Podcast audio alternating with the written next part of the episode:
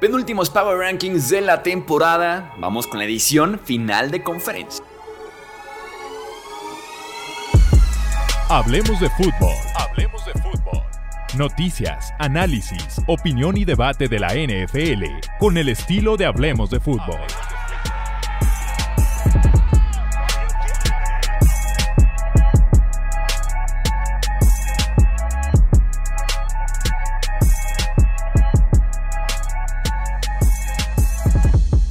Amigos? ¿Cómo están? Bienvenidos a una edición más del podcast de Hablemos de Fútbol. Yo soy Jesús Sánchez. Un placer estar nuevamente aquí para hacer Power Rankings.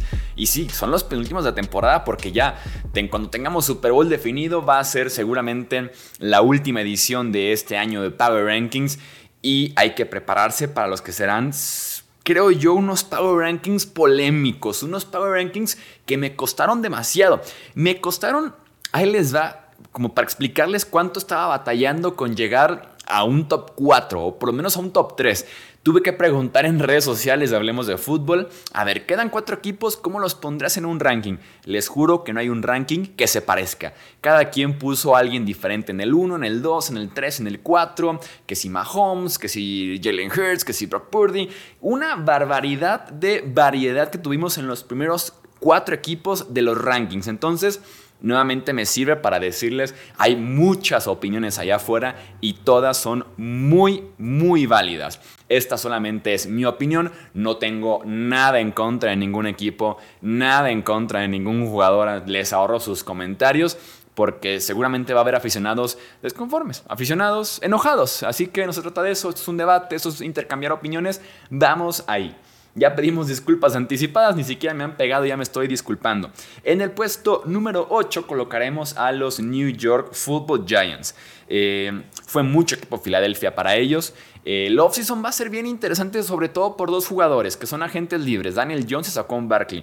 Me da la sensación de que los Giants están un poquito más cómodos y sobre todo están un poquito más en sintonía con el campamento de Daniel Jones, de llegar a un acuerdo con el coreback que con Saquon Barkley. Se dice que ofrecieron cerca de 12 millones por temporada. Se dice que Sacón quería un poquito más, como a los 15, a los 16 millones por temporada. Y en la conferencia de prensa del cierre de año se mencionó como que Daniel Jones había más intenciones de quedárselo, había que negociar, eso querían. Y con Sacón se mencionó más bien como un veremos si la situación se da como veremos si llegamos al acuerdo, ¿no? Que ya lo intentamos, pero no se logró. Y con Jones apenas se va a intentar llegar a ese acuerdo. La etiqueta de jugador franquicia veremos si la llegan a utilizar en alguno de los dos jugadores. Eh, o en ninguno incluso. Entonces va a ser un off-season bien interesante. Lo bueno para ellos es que llegó Brian Dable, estableció su cultura, sus métodos ganadores, sus métodos para poder mejorar el nivel del equipo y sobre todo también sus coordinadores. Tanto Mike Kafka, el coordinador ofensivo, como Wing Martindale, el coordinador defensivo. A ver si Kafka no se va como como head coach incluso, ¿eh? ojo con eso. En el lugar número 7 pondremos a los Dallas Cowboys. Dak fue el responsable de la derrota de los Dallas Cowboys, pero no se equivoquen, no van a cambiar los Cowboys de coreback, se van a quedar con Dak. Es mucho más fácil decir, cambiemos de coreback, busquemos otra opción que realmente lograrlo y tomar el tema y tomar en cuenta el tema del contrato y tomar en cuenta eh, la adaptación y que realmente sea mejor que Dak Prescott. Entonces se van a quedar los Cowboys con Dak quieran o no. Eh, los aficionados sobre todo me queda claro que los Cowboys sí quieren quedarse con Dak Prescott. Yo que cambiaría tal vez agregarle armas porque irte con Michael Gallo por ejemplo como segunda alternativa en la posición de wide receiver. Eh, cuando el tipo tiene creo que cero recepciones, fue responsable o le podemos echar un poco de la culpa en la primera intercepción porque el tipo no regresó al balón y ser la segunda opción Michael Gallup cuando por ejemplo la segunda opción de los Bengals es T. Higgins o la segunda opción de Filadelfia es Devonta Smith o la segunda opción de San Francisco es Brandon Ayuk, ¿no? O incluso al tight end George Kittle. Entonces, como que en ese sentido creo yo le hacen falta armas si quisieran apoyar y seguir con el proyecto de Dak que no tienen de otra. Van a seguir con él y tiene que ser así. En el lugar número 6 pondremos a los Jacksonville Jaguars. Los Jaguars en el sexto lugar. A mí me sigue dando la impresión de que se quedaron a un par de jugadas de empatarlo, a un par de jugadas de incluso darle la voltereta, dar la sorpresa en Arrowhead Stadium. Hablando de las bases a futuro como Nueva York, aquí hay bases a futuro con Doug Peterson y con Trevor Lawrence y sobre todo también con una defensiva prometedora. Una defensiva que con muchos jóvenes, sobre todo en los siete frontales, eh, dio mucho de qué hablar. Estuvo por ahí manteniendo a los Jacksonville Jaguars en el partido en muchas ocasiones para que la ofensiva después viniera a hacer su magia. Eh, creo que en ese sentido también deben sentirse eh, alentadores. O sea, es un futuro alentador el que tiene también esa defensiva. Jacksonville se habla mucho tal vez de la ofensiva, también la defensiva se merece mucho, mucho crédito viendo hacia el futuro. Y en el lugar número 5, como el mejor eliminado, pondremos a los Buffalo Bills. Digo, si bien perdieron en casa, eh, de una forma en la que realmente no compitieron, en la que es una temporada que se debe considerar temporada de excepción porque este equipo era Super Bowl or Bust y como no fue Super Bowl se debe considerar Bust esa temporada. Al final de cuentas creo que sí es el mejor equipo de los eliminados. Creo que decíamos siempre en los Power Rankings, no hay como una élite de cinco equipos y un escalón abajo está en el resto del top 10 y esos Bills son ese cierre de la élite, ¿no? Ese cierre de equipo que también podía aspirar al Super Bowl. A diferencia tal vez de Jaguars, los Cowboys más o menos y los Giants pues borrados en ese sentido. Entonces, eh, temporada de excepción. Eh, la defensiva se cayó, sobre todo el front seven, y van a tener que correr mejor el ovoide a futuro. Al final de cuentas, no todo lo puede hacer Josh Allen. Tienen que ver que esa fórmula no está funcionando. Los está llevando a playoffs como primer, segundo, tercer sembrado. Pero no está funcionando del todo la fórmula para poder eh, ganar una final de conferencia y ni se diga un Super Bowl. Entonces, como que tienen que hacer, creo yo, ese ajuste los Buffalo Bills. Y ahora sí, llegamos al top 4. Llegamos a los cuatro mejores equipos y es donde va a empezar, creo yo, la polémica. En el lugar número 4 vamos a poner a los Kansas City Chiefs. Eh, sin Mahomes al 100% va a ser difícil porque reciben a un muy buen equipo. Con todo y que serán eh, locales en la final de conferencia, se va a jugar en el ambiente de Arrowhead. No tener a Patrick Mahomes sin duda alguna te pesa, sin duda alguna te va a afectar. Eh, como les dije, yo quedé enamorado de esa primera serie ofensiva. Iba a ser un partido especial de Mahomes. Sin duda alguna iba a ser una postemporada especial también para el coreback, para el futuro MVP de la NFL este año. Pero sin Patrick Mahomes al 100%, sus probabilidades bajan. Y es por eso que aparecen aquí en el lugar número 4. Y porque la derrota, perdón, la victoria en contra de Jacksonville, yo la sentí apretada. Yo, yo, sentí que fue el equipo que tal vez más le batalló. Aunque San Francisco estuvo incluso por debajo, estuvo empatado en el marcador en la segunda mitad y demás. Eh, siento que siempre estuvo como en control de ese equipo de Dallas, a diferencia de los Chiefs, que como que se sentía que vienen los Jaguars, que no se dejaban los Jaguars. Entonces, por eso ponemos a los Chiefs número 4, gran responsable de ese 4, eh, la lesión de Patrick Mahomes, sin duda alguna, porque es una lesión grave. ¿eh? Podemos tener la idea de que siguió jugando y que tiene planes de jugar, pero ¿a qué porcentaje? Eh, creo que le vamos a quitar por completo las piernas en ese sentido de extender jugadas, de conseguir en zona roja un read option, un optativo y demás. Creo que va, va a ser casi casi descartado ese aspecto para Mahomes el domingo. En el lugar número 3 pondremos a los San Francisco 49ers. Bueno, para empezar, quiero hacer un comentario sobre este top 4. Históricamente es el top 4 más parejo que ha habido recientemente en la NFL.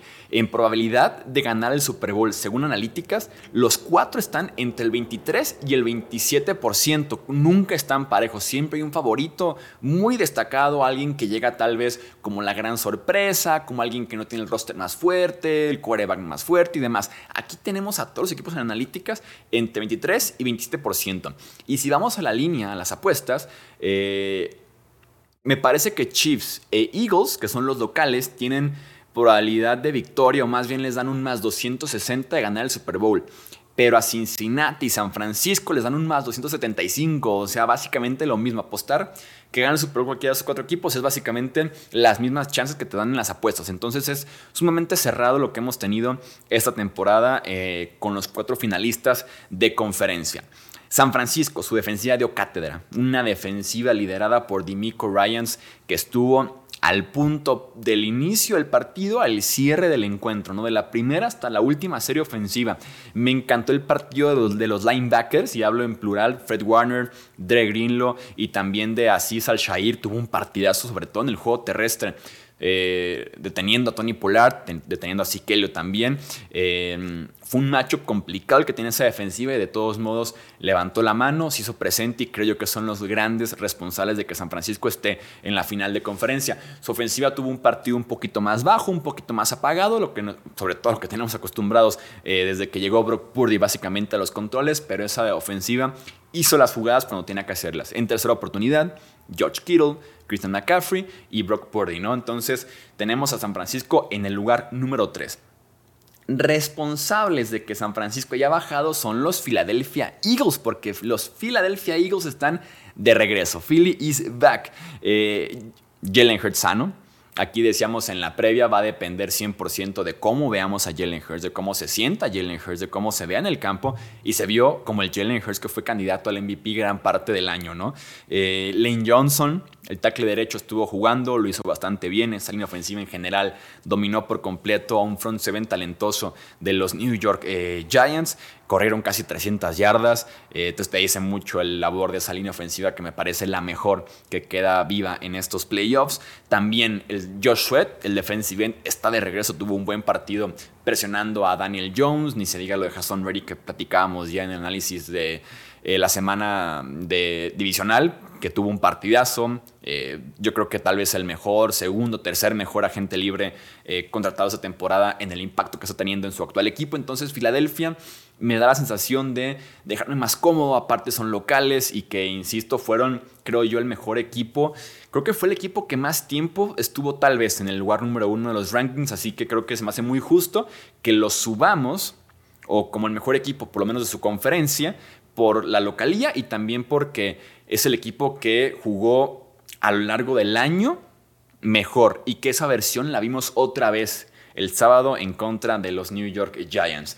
Y en el lugar número uno, creo que sí es primera vez que aparecen en el puesto número uno este año, los Cincinnati Bengals. Necesito un Super Bowl para Joe Burrow. Si se me aparece ahorita un genio y me da tres deseos, les juro que uno de ellos sería darle a Joey un Super Bowl porque el tipo lo quiere, lo necesita, se lo merece y lo está buscando y se lo va a llevar. O sea, me parece que hoy por hoy es el equipo eh, número uno de la NFL, de los cuatro vivos, es el que mejor, creo yo, viene de jugar en la ronda divisional, también tomando en cuenta eh, la dificultad de ir a Buffalo, el rival que eran los Bills, eh, ganaron por 17 puntos, dieron cátedra de cómo jugar a la ofensiva a veces abiertos, a veces un poco más cerrados, corriendo el ovoide, pasando corto, pasando largo en la primera serie ofensiva. O sea, intentaron de todo un poco. La defensiva de Búfalo nunca encontró cómo frenarlos con todo y la nieve.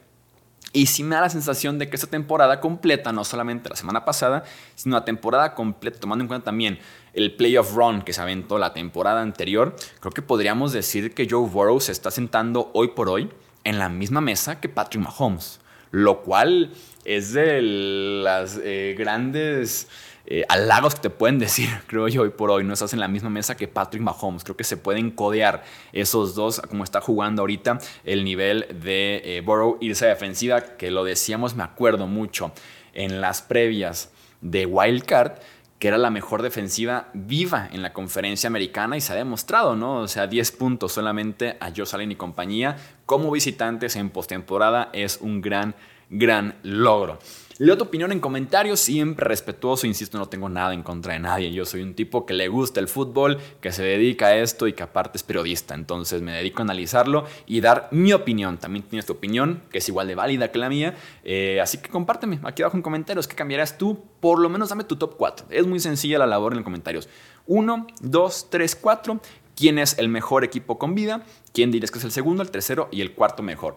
Te leo en comentarios, también en Twitter, Facebook, Instagram. Suscríbete aquí al canal de YouTube, suscríbete también al podcast, comparte con otros amantes de la NFL y regresamos con la previa de las finales de conferencia en el siguiente episodio y en el siguiente video. Yo soy Jesús Sánchez, hasta la próxima. Gracias por escuchar el podcast de Hablemos de Fútbol. Para más, no olvides seguirnos en redes sociales y visitar hablemosdefutbol.com.